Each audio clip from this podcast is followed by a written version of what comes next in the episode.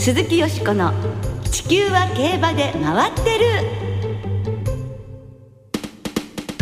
皆様こんばんは。お元気でいらっしゃいますか？鈴木よしこです。地球は競馬で回ってる。この番組では週末の重賞レースの展望や競馬界のさまざまな情報をたっぷりお届けしてまいります。最後までよろしくお付き合いください。今日ご一緒してくださるのは小林正美アナウンサーです。こんばんは小林です。よろしくお願いします。よろしくお願いいたします。11月最後の放送となりまして先週は暖かい日が続いてるっていうふうにお話ししたんですが今週はね一点寒くなりましたね、えー、じ あの水曜日は12月中旬並みの気温だったんですが昨日は暖かくて はい寒暖の差が大きくなりましたね。そうですね。はいもう風にも気をつけなくちゃダメですね。本当皆さんいろいろと本当に十分気をつけていただきたいと思いますね。はい。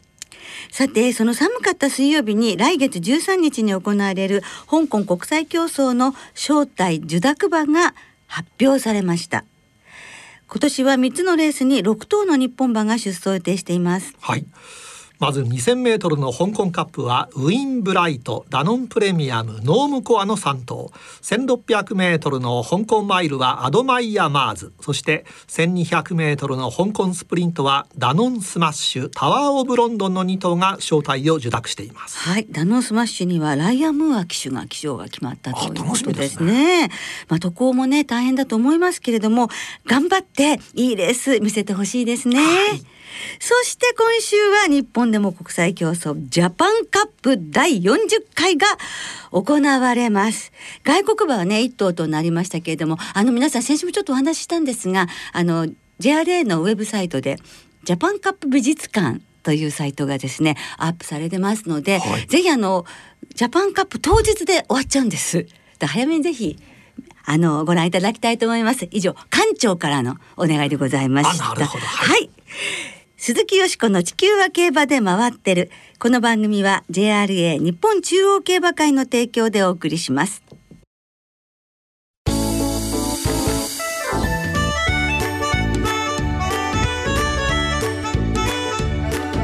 鈴木よしこの地球は競馬で回ってる。JRA ここが知りたい番外編公表開始から2ヶ月クッション値について。はい。JRA ここが知りたい。今回は公表開始から2ヶ月が経ちました。クッション値について JRA の職員の方にお話をお伺いいたします。小林さんクッション値どのように活用していらっしゃいます？そうですね。活用というほどまでいかないんですがまあ数値値が高いと持ち時計が速い馬がいいのかなってちょっと漠然としたまだね考えしかないんですがそうですねよく最近新聞でもね見たりしますもんね、はい、あ相当高いと硬いんだっていうふうにね、うん、そういう少しずつ知識が、うん、得られるってきたかなっていうことなんですけれどもねもっと詳しくということで今日はお電話をつないで JRA 施設部馬場土木課課長補佐田中健さんにお話をお伺いしましたのでどうぞお聞きください。あのまずクッション値を発表することになった経緯から教えていただけますでしょうか？はい、えー、JRA では、えー、今年の9月から、えー、芝コースのクッション値を発表しています。はい、えー、クッション値とは、えー、ババードクッション性、まあ、硬さといった方が理解しやすいかもしれませんが、はい、まあ、それを数値で表したものです。はいえー、JRA の馬場作りにおいて大事にしていることは、はい、クッション性それから均一性平坦性についてですね、まあ、こういった考え方をお客様に理解していただくことはとても重要なことだと考えています。えー、その中で、えー、馬場の硬さを、えー、客観的な数値として表せるクッション性についてえー、今回公表することにしました。はい。えー、調べてみると、まあ、芝のレースは約80%が両馬場で行われています。でその両馬場の中でも乾燥した両馬場ややや重から量に変わったばかりの、まあ、水分を含んだ両馬場もあります。でそのクッション値はその幅広い両馬場の状態を、まあ、より詳しく知るための新しい指標になるものと思っています。はいまあ、また海外馬券を売るようになりましてまあ、海外の馬場状態の表示方法についても、まあ、注目されることになりました、まあ、日本ではあの陽やや重重不良の4段階の馬場状態の表記のところ海外は海外はもっと細かく分類して公表しています。あそうですね、えー、で JRA 内でも、まあ、この馬場状態の分類について、えー、現行の4段階ではなく、まあ、もっと細かくしてはどうかという話も出たのですが、はい、まあ、この4段階表記は長く使われていまして、うん、まあ、定着しているものでもあります。でこれは変えない方が良いという判断になりました。でその代わり、まあ、馬場状態を補足説明できるようにまあ、平成30年に含水率そして今年クッション値を公表することにしたものです、まあ、またなお海外の馬場と日本の馬場を比較されることがよくあるのですが、まあ、昨年 JRA が海外の競馬場のクッション値を測定したところおおむね7から10の範囲内でした、はい、JRA でもクッション値の標準の範囲を8から10としていますので馬場の硬さについては、まあ、日本の馬場と海外のババトで、まあ、それほど差はないと言えますなるほどあのやはりそのクッション性均一性平坦性が大事というふうにしてこられたのでこのクッション性というのはこの秋からの発表ですけれども、はい、まあ、研究としてはじゃあずいぶん前からされてたんですか？そうですね。以前はあの高度測定車という機械で、えー、まあ、ババの高度を測っていました、はい。まあ、ただこれはあくまで公表用ではなくて、えー、我々のババの感じように数値を、まあ、取っていたもので、まあ、今回あのこのクッション値というものを公表することになります。はあ、ではそのクッション値どのようにして測るんですか？えっ、ー、とクッション値はあのクレックハンマーという簡易型の高度測定器を使用します。はい。えー、これは通常の1メートルほどの長さの機械で、えー、この中に重りが入っています。はい。で 2.25kg の重りを、えー、45センチの高さから落とすと、まあ、重りの先につけたセンサーが、まあ、地面の反発力を数値で表示します、まあ、これによって競馬場の芝場は表面の硬さを、まあ、客観的な数値で、まあ、表すことができます。あの田中さんクッション値のその数値値はですね、はい。まあ、どういったことが影響を受けるんでしょうか、まあ、例えば単純に考えると雨が降ると低くなるとかどうなんでしょう？あそうですね。クッション値はあの芝場は表面のあの水分量の影響を受けます。で馬場が乾燥すると、えー、クッション値は高くで雨が降って馬場の水分量が増えるとクッション値は低くなります、はい、でまた芝の種類によっても数値の出方に違いがありまして、はい同じ両馬場でも野芝よりも洋芝の方がクッション値が低く出る傾向があります。はい。あそれは洋芝の方がどういう理由なのでしょうか？えー、洋芝の場合はですね、はい、あの根がすごく細かいんですね。えー、でこの細かい根が土の中で密集して、まあ、マット層っていう作るんですけど、はい、まあ、そこで水分を溜め込むんですね。あそういうこともありまし、えー、まあクッション値は水分量にも比例しますので、まあ、クッション値が低く出るということになってます。あわかりました。そう例えばでは馬場の場所とかあの例えばゴール前とコーナー馬場の内と外でクッション値っていうのは変わってくるように思えるのですがその点はどうなのでしょうか？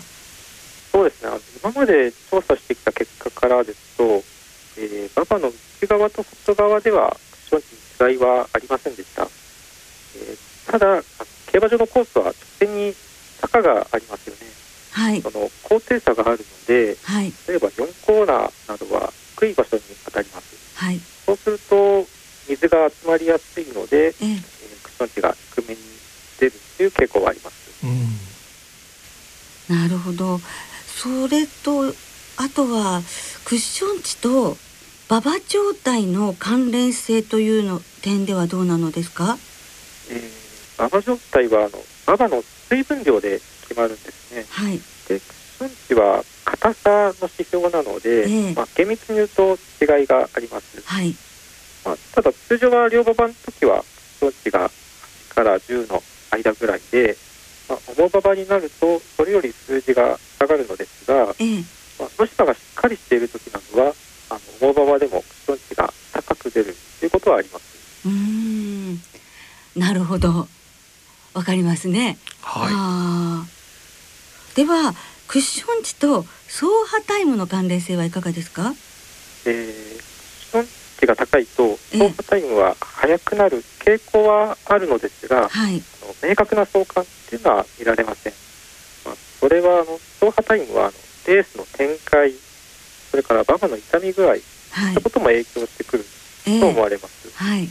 でタイムにその影響あるのがクッション性なのか、まあ、地盤の痛み具合とかその他の要素なのかは、まあ、今後検証していく必要はあるのかなとは思います。はああのクッション値の公表が始まった秋の中山競馬や京都競馬の開催では例年よりタイムが遅く感じたんですがクッション値とはクッション値は例年とはかなり違ったんでしょうか、えーと、京都につきましては、まあ、雨が多い開催でしたのであの馬場が傷んだためその早いタイムが出なかったのかなとは思います。はい、で中山につきましてはあの昨年参考までに取っていたの数字となっていました。はい、で今年は平均的数値を見てみますと10.5ぐらいと、まあ、標準よりやや固めくらいの数値でした。はい、で基準値がこの下がったことで、まあ、タイムが遅くなったのかなと思います。で今年の中山クッション性を確保するシャタリング作業という作業なんですけど、はい、これを9月の開催直前のどういった作業でしょうか？これはねあの芝に込みを入れまして、でその芝の下の土をほぐしてあげるはい、まあ、そういった作業になります、ね、あはい。と柔らかくなるんですね表面が。そうですね。それで土をほぐすことによって、その柔らかく、まあ、クッション性が増すという、まあ、そういった作業になりますけど、はい、芝に切れ込み入れるんですね。なので芝炒めるためにあの回復期間が必要で、まあ、例年ですともう少し開催よりも早い時期に行っていたんですけど、まあ、そのより効果を高めるために、まあ、開催の直前ぐらいに入れて、まあ、その効果があって、まあ、クッション値がくなったものと思います。ああ、なるほど、そういったあのちゃんとしたっていうかわかりやすい理由があったんですね。はい、そうですね。はい。さてこの新しくクッション値というものが JRA から新たな資料という新たな情報新たな指標として発表されるようになったのですけれどもこのクッション値もし参考にするとしたらどんな形が考えられますでしょうか？そうですねあの今年の秋の天皇賞ね、これ当日朝のクッション値が9.7の中で行われました。はい。えー、クッション値はあの8から10が標準なので、ええまあ、9.7は標準の中でも高い方の数値です。で、レースは勝ちタイムが1分57.8秒と、まあ、ここ10年では平均ぐらいですが、ええまあ、勝ち馬のラスト3ハロンが33.1秒、まあ、ここ10年で最速でした。はい、のレースで2着だったフィエールマンは勝ち馬よりも速くて32.7秒の上がり、ええ、で3着のクロノジェネシスもまあ32.8秒とまあ速い上がりの決着でした。はい、でクッション値が比較的、まあ、今回の天皇賞に高くてですね、うん、G1 でハイレベルなレースになると、まあ、速い上がりの勝負になるのかもしれません。これがあの4回東京の開幕週の土曜これ雨ってですねあのクッション値が7.0低い低かったんですが、ええ、そういった際にはあの今回の天皇賞のような上がりの速いレースには、まあ、ならなかったのかなと思います。あこういったのデータが設計していくことで、まあ、こういった傾向が、まあ、見えてくるかもしれないなとは思っています。ああそうですね非常になんか分かりやすい感じが小林さんしますね。なるほど。ええでまあこれからのデータ蓄積でいろいろな傾向が見えてくるって本当にそのおっしゃる通りだと思うんですけれども私たちファンはあのこれをどんなふうに活用していってほしいと思われますか？そうですねあの、まあ、このクッション値競馬予想のですね、まあ、新しいファクターとして、ええ、まあ、予想にあの生かしていただければなと思いますしまた競馬をさらにこう楽しんで見ていただくためのデータとしてですねあの使っていただければとは思っています。はい、もうきっとあのやがてねみんなの中で当たり前のようにクッション値はこうだっていうふうに含水率がそうだったようにね、はい、はい。はい、あと新聞などでも今クッション値載せている新聞もありますものね。だからねだから広がっていくことと思いますが今後あの JRA のクッション値に対する取り組み方など何か考えていらっしゃることがあったら教えていただけますか？そうですね。あの今回のクッション値発表も含めまして、まあ、JRA ではまあ、馬場情報の充実に今後も努めていきたいと思っています。はい、で今後もですねあの引き続きあのお客様にですねあの馬場の状態を、まあ、正しく理解していただけるようなそのそういった情報発信に、まあ、取り組んでいけたらなとは考えています。はい田中さん、今日は本当にあのクッション値について詳しく教えてくださいましてどうもありがとうございました。ありがとうございました。ありがとうございました。はい、ぜひあのその研究をねますますあのファンのために情報としてね届けていただけますように期待しておりますので今後ともどうぞよろしくお願いします。こちらこそよろしくお願いいたします。JRA 施設部馬場土木課課長補佐田中健さんにクッション時についてお話を伺いいたしました。はい。さて番組では今後もですね JRA のさまざまなお仕事にスポットを当てて取り上げていきたいと思っています。リスナーの皆さんも気になるお仕事知りたい業務がありましたらメールでどしどしお寄せください。お待ちしております。鈴木よしこの地球は競馬で回ってるここからは週末に行われる重賞を展望していきましょう。その前にですね、先週予想しましたマイルチャンピオンシップ、よしこさんは生まれん5点で見事的中されました。ありがとうございます。はいと、620円なのでセーフみたいな感じ。まあ一番人気と3番人気で620円ですか、そうですね。手堅くプラス出資ということでありがとうございます。はい。さあ今週は東京阪神の二条開催、はい、土曜日に阪神で、えー、私どもの支配、はい、ラジオ日経杯京都2歳ステークス、はい、日曜日に東京でジャパンカップ阪神で京阪杯が行われます。まずは日曜日に東京競馬場最終12レースで行われます。芝2400メートルの G1 ジャパンカップを展望していきましょう。はいえー、データをちょっとご紹介しますと一番人気は堅実でしてジャパンカップ、ええ、単勝図2.9倍以内なら、えー、副勝率100%一番人気3倍切っちゃいますかね。どうでしょうね。ねえ。これオッズ想像するのすごい楽しいんですよね。はい3倍切るかな、えー、前走ですね、えー、10着以下の馬はちょっとまずい。前走着差1秒以上負けてる馬も苦戦です、そして前走は一番人気だった馬がいいというね傾向があるんです。前走一番人気だった馬、はい、あの3頭は一番人気ですよね。そうですね、はい、で感覚はですねやはり3週以内というのはちょっと厳しくてね、はい、10週以上の休み明けもまたダメです、はい、3週以内は過去10年勝ち馬いません。はい。はい。えー、舞台となります東京競馬場はですね、はい、えー、金曜日27日お昼東京は天候曇り芝涼ダート量の発表でした。そして日曜日の29日の東京は曇り時々晴れの予報。雨はねえ大丈夫のようですね。あ、よかったです。はい、どの人も雨の心配はなさそうで、はい、金曜日10時の時点でのクッション値は9.0標準という発表です。はい、今日ね、習いましたからね、皆さん参考にね、予想に加えていただきたいと思いますけれども、はい、そしてこの番組であの皆さんリスナーの皆様にアーモンドアイ、デアリングタクト、コントレイル、それそれかそれ以外の馬、どの馬が勝つでしょうというアンケートを行わせていただいておりまして、はい。今日の夕方ですね夕方の時点なんですけれどもなんとデアリングタクトが28%アーモンドアイが26%ぐらいで、まあ、この牝馬2頭がちょっとこう上位を争って1位2位を。そしてコントレールが22から 23%3 頭以外が24%ぐらいということで ほぼやっぱり4頭で4分の1ずつっていう感じ。そうそうはい。なるほど。ね。いや皆さんありがとうございます。これが当日のねあのレース直前までやってますアンケート。どういう結果になるか非常に楽しみですね。はい、皆さんありがとうございます。さあいよいよジャパンカップ、はい、よしこさんはどんな見解になりましたでしょうか？はい、もう100年に1回ぐらいしか見られないっていうようなねあのこのコントレイルデアリムタクトアーモンドアイというメンバーが揃った戦いでございましてそれにはすっ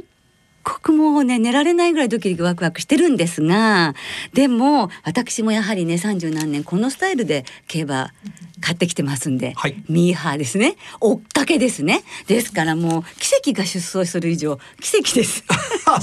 はい。ダイナカールエアグルーブ。そしてルーラーシップがエアグルーブの息子として初めて G1 勝ってそのルーラーシップが現在たった一頭だけ送りね送り出したのが奇跡なんですよ G1 フォース。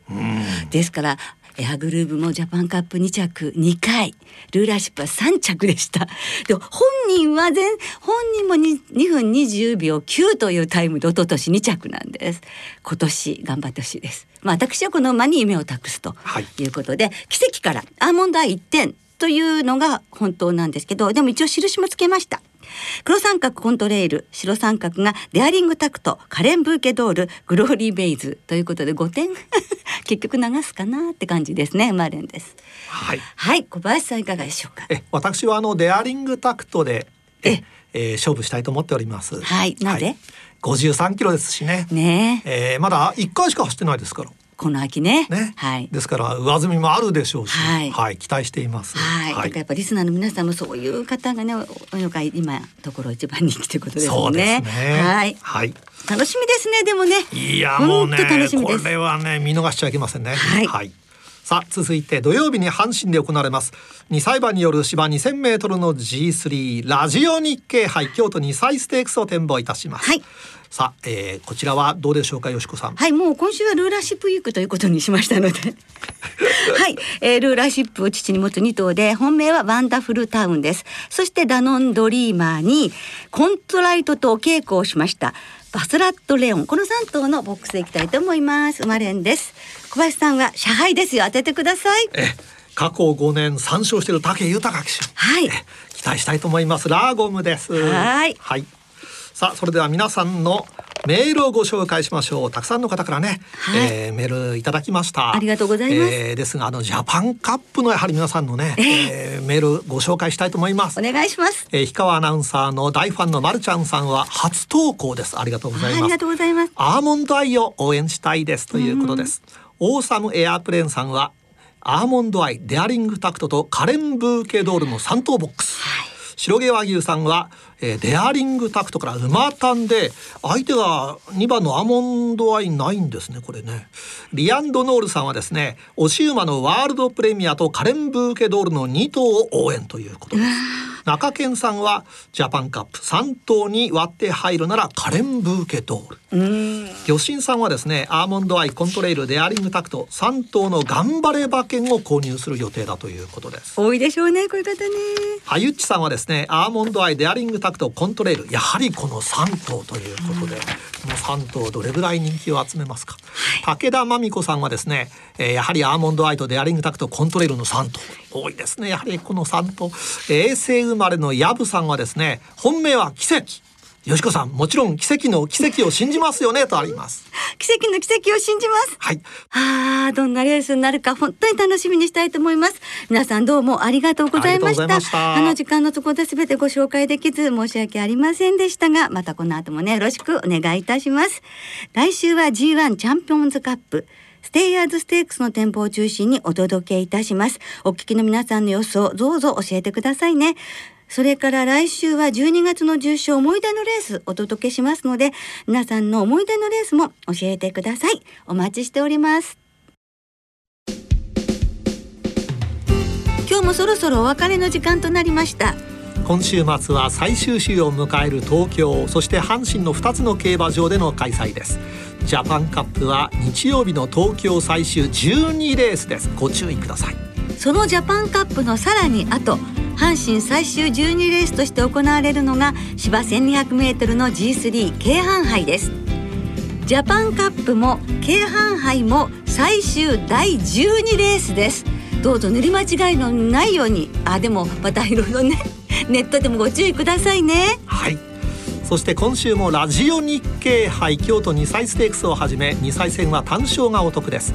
JRA の2歳戦全競馬場全レースの単勝を対象に通常の払い戻し金に売上の5%相当額が上乗せされ払い戻しされます。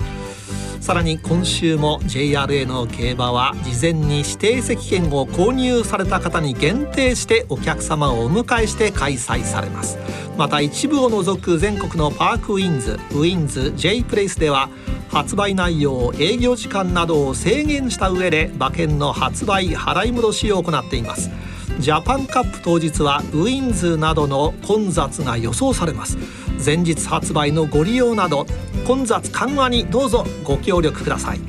営業内容など詳しくは JRA のウェブサイトなどでご確認ください。はい。ご協力どうぞよろしくお願いいたします。